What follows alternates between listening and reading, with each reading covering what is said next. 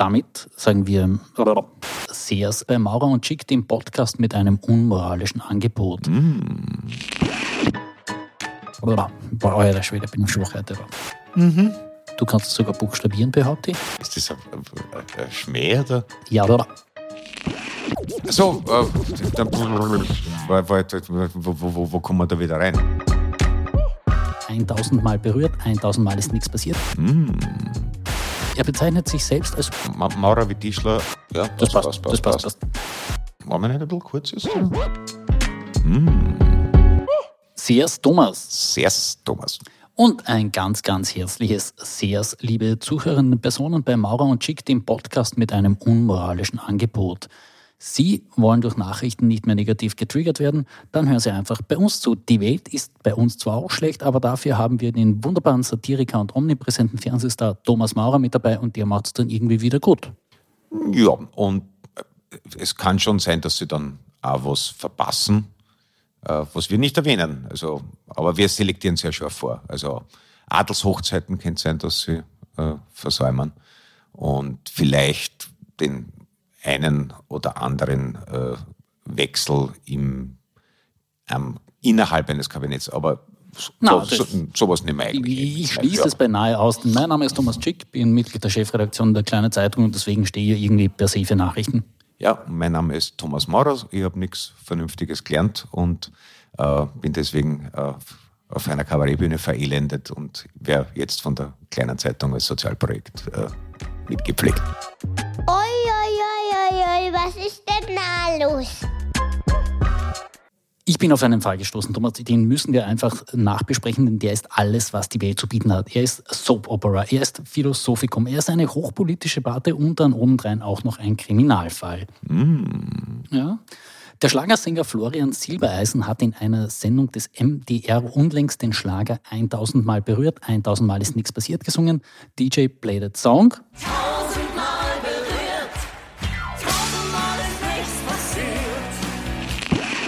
Und bei der Textzeile erinnerst du dich, wir haben Indianer gespielt, geschah es. Silbereisen machte daraus, erinnerst du dich, wir haben zusammen gespielt. Erinnerst du dich, wir haben zusammen gespielt? Also er hat Indianer gestrichen und zusammen reingesetzt. Und jetzt wird er von Dieter Dehm geklagt. Das ist der Komponist dieses besagten Stücks. Und der argumentiert so, man solle sich für die Menschen einsetzen und für sie was tun, statt sie zu streichen. Und überdrein behauptet die Dehm noch, man müsse nachforschen, ob nicht die ARD hinter dieser Umdichtung stecke, also der öffentlich-rechtliche Rundfunk. Warte, das ist jetzt viel auf einmal. Äh, wenn ich es richtig verstanden habe, dann hat der Herr Dieter Dehm, der auch eine interessante Person ist, aber da können wir noch dazu kommen, Über den müssen wir reden, Ähm, jedenfalls, ja. geht davon aus, dass der Silbereisen nicht zum Beispiel einfach jetzt nicht ganz sicher war und äh, die, die Zeile abgeändert hat, sondern dass äh, er Indianer äh, gestrichen hat, weil man Indianer nicht mehr sagt. Und man soll aber den Menschen helfen. Also er geht offenbar davon aus, dass es Also der indigenen der Bevölkerung indigenen helfen, ja. Bevölkerung äh, des amerikanischen Kontinents, also eigentlich von ganz unten Falls bis ganz diese Art oben, von also, Indianer gespielt hätten. Ne? äh, dass denen geholfen ist, indem im Schlager tausendmal berührt äh, Indianer vorkommt. Das weiß nicht, vielleicht gibt es eine AKM-Abrechnung. Also ich nehme an, dass das Wort Indianer irgendwas bei einem halben Prozent der Gesamttextmenge ausmacht. Vielleicht hat er eine geheime Vereinbarung oder macht es nur aus Gewissen, dass äh, jeweils 0,5 Prozent seines Texter äh, Honorars, äh, urheberrechtsmäßig bezogen, an Hilfsprojekte diverser Indigener von Alaska bis ganz unten runter an die äh, Spitze von Chile verteilt wird. Wenn dem so ist, wäre die Argumentation durchaus äh, stringent, aber doch überraschend. Es, es würde mich nicht verwundern, wenn es da irgendwas geben würde, eine Passage, denn dem ist das, was man heutzutage mal eine spannende Person nennt, würde ich sagen. Äh, Ich probiere es zusammenzufassen. Es geht sich definitiv nicht mehr in dem Podcast aus, alle die Glanzleistungen unter Anführungszeichen des Herrn Dem zu bringen. Er war der Manager von Wolf Biedermann. Biermann, Einem, Äh, genau. Der Herr Biedermann ist ein anderer, auf Ja. den kommen wir vielleicht noch einmal zu sprechen. Äh, Wolf Biermann, einem sehr widerständigen DDR-Liedermacher, Äh, er war, wie gesagt, dessen Manager, hat ihn aber auch für die Stasi ausspioniert. Er war dann Bundestagsabgeordneter für die SPD und die Linke. Er bezeichnet sich selbst als Putin-Versteher. Und als er ein Abgeordneter im Deutschen Bundestag war, gab es einen Mann, der seine Internetseite gewartet hat. Das war der ehemalige RAF-Terrorist Christian Klar. Für jene, die es nicht ganz genau wissen, der hat neun Menschen umgebracht und war deswegen natürlich auch relativ lange im Gefängnis. Äh, andere Episode von dem, er hat sich mit Sputnik, also dem russischen Covid-Vakzin, impfen lassen und das natürlich vor den Medien. Und ja, das sind wir noch immer noch nicht fertig, weil ich beende jetzt mal, weil ich merke, diese Person fasziniert dich und mich einfach und wir müssen jetzt dazu weiterreden. Ja, das ist ein, ein, ein, äh, eine schillernde Person in dem Sinn, wie er auch eine Regenpfütze vor einer Autowerkstatt schimmert, weil halt viel Altöl äh, aufgeschwappt wird. Ähm, ja, das ist alles, das ist ähm, ein, ein, eine, eine faszinierende Biografie, also vor allem, dass du jemanden managst und gleichzeitig ausspielst, ist andererseits praktisch. Ja, also, weil, wenn, wenn äh, Dieter Demm einen äh, Obst- und Gemüseladen an einem äh, Berliner U-Bahnhof betrieben hätte, hätte er sich schwer dann äh, den Wolf Biermann auszuspionieren, außer der kommt hier und da mal auf eine Banane. Ähm, ich meine, den, den, den Christian Klar soll, soll sein, rechtsstaatlich kann man unter Resozialisierung fallen lassen. Er wurde auch von Klaus Beimann beschäftigt, also. Ah ja, na, also, wobei der hat, glaube ich, irgendein ein, ein, ein langes äh, Bereue- äh, und, und äh, Aufarbeitungsbuch geschrieben. Also lassen wir das einmal unter äh, Wiedereingliederung äh, in die Gesellschaft ähm, gelten. Aber das mit den Indianern, ich bin nämlich nach wie vor äh, die faszinierende Indianer ich bin, ich bin, jetzt noch. Ich bin ein bisschen fasziniert.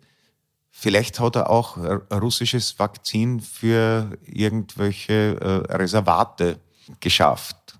Ich weiß auch gar nicht, ob, ob eben, wie gesagt, das, was ich so mitkriege aus den Vereinigten Staaten, sind ja ganz viele von den First Nation People, wann ist es, glaube ich, so äh, sage, eher First Nation People im Selbstverständnis, als Indianer.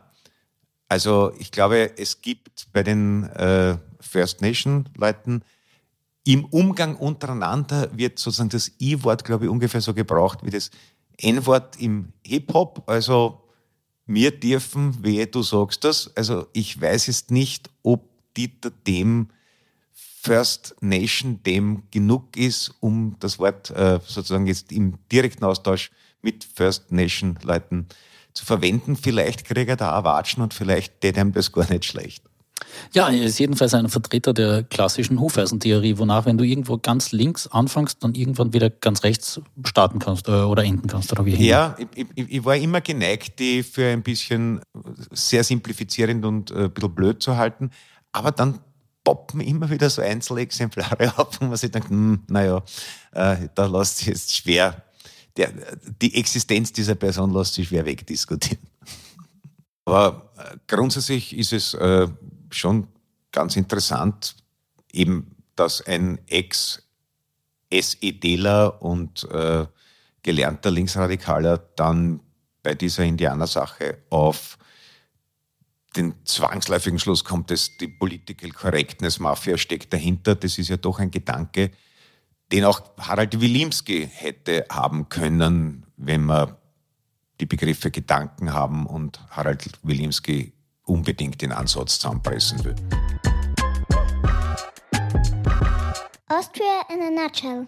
Zwei wahre Legenden sind in den letzten Tagen verstorben. Einmal David Crosby, fantastischer Musiker, Sänger, verantwortlich für Lieder von DJ Children Well abwärts.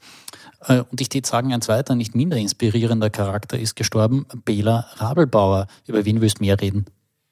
Naja, äh, David Crosby äh, sicher auch äh, ein Leuchtturm der Drogentoleranz. So viel das kann, kann man, man durchaus sagen, ja. Äh, über den Bela Rabelbauer weiß man es nicht. Na, jedenfalls nicht. Äh, jene, die gar nichts über Bela Rabelbauer wissen, die will ich ganz kurz aufklären. Ähm, der Mann ist so etwas wie der Gottvater der Korruption in Österreich. Er hat es auf ein völlig neues Niveau gebracht. Ähm, er ist nämlich bekannt worden als Mann mit dem Koffer. Und die Geschichte ging so. Der Düngemittelunternehmer wollte eines, als Vertreter eines sogenannten Vorarlberger Bürgerforums im Jahr 1979 zwei Mandatssitze im österreichischen Parlament kaufen. Also nicht die Sessel, sondern... Ja, ja. Ja, ja. Du weißt, worum es geht. Was ja auch damals sicher noch nicht illegal war, wie wir ja äh, im Fall HC Strache und äh, Nationalratsabgeordneten Sitzeinkauf gelernt haben. Genau. Äh, und damit das irgendwie funktioniert, übergab er innerhalb des Parlaments gleich, damit man weiß, wo man hin will, äh, hochrangigen Vertretern der ÖVP einen Koffer mit Geld. Da waren vier Millionen Schilling drinnen. Ähm, es war die erste Teilzahlung für eine Parteispende von insgesamt zehn Millionen Euro. Der Fall wurde dann durch den Journalisten Peter Pilinka aufgedeckt, das Geld später zurückbezahlt, Rabelbauer wegen Betrugs verurteilt und ein interessantes Detail, äh, entgegengenommen hat das Geld damals Alois Mock. Ja, also da sieht man, und man soll das nicht leichtfertig lächerlich machen. Genau, Alois Mock war in der österreichischen Innenpolitik ja auch ein wichtiger Mann. Er hat Österreich in die EU rein verhandelt als Außenminister, hat durchaus auch ein Standing gehabt in der Position. Das sollte man ihm jetzt nicht nehmen postmortem. Ja, und, und, und es zeigt einmal mehr, dass die ÖVP den, ein konservatives Traditionsbewusstsein nicht nur auf den Lippen trägt, sondern auch lebt. Äh, vielleicht war es auch eine späte Verbeugung an den Sachverhalt Rabelbauer, dass man das alles Mock-Institut eben nach dem Empfänger dieser Spende benannt hat, einfach um zu zeigen, man, man, man lebt nicht nur für den Tag und für die nächste Nationalratswahl, sondern man, man lebt gewisse Parteiprinzipien generationenübergreifend. Das müsst ihr erfunden haben. Der Quatsch kann ja eigentlich nicht wahr sein. Und es gibt auch noch gute Nachrichten, zumindest für jene, die sich eine Yacht leisten können. Die EU hat sich auf eine Ausweitung des Emissionshandels verständigt.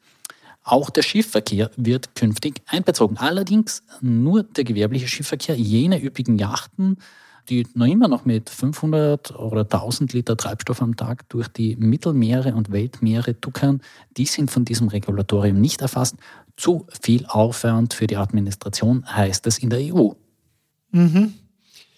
Da wäre es natürlich praktisch, wenn jemand zum Beispiel sowas erfinden würde, wie eine Maschine, die Daten vielleicht elektronisch verarbeiten, abspeichern kann und dann vielleicht auch noch so ein System, wo man über Leitungen diese Daten untereinander austauschen kann. Und wann dann noch jemand äh, ein weiteres System erfindet, wie man diese Daten äh, organisiert, so ordnet, dass man Zugriff darauf hat, dann könnte man theoretisch, nennen wir diese Fantasiegebilde äh, Computer, mit einem Computer könnte man dann natürlich theoretisch auch Yachten kontrollieren, aber wie gesagt, das ist leider noch Zukunftsmusik.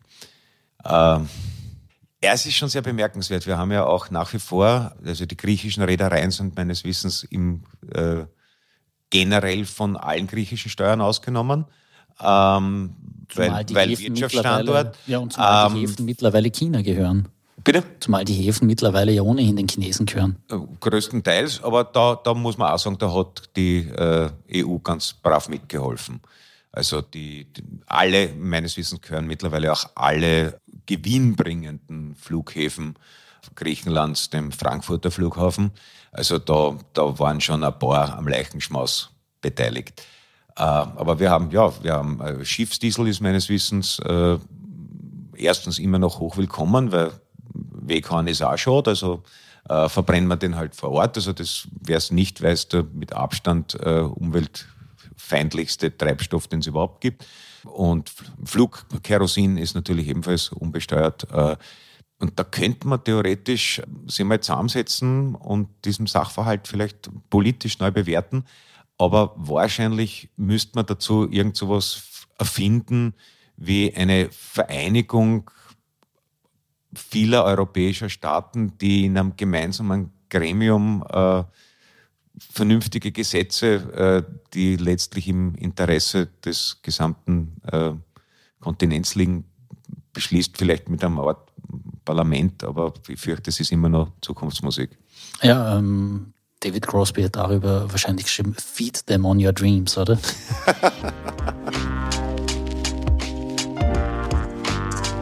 Na, endlich eine Nachricht mit einer Frau. Aber was für eine?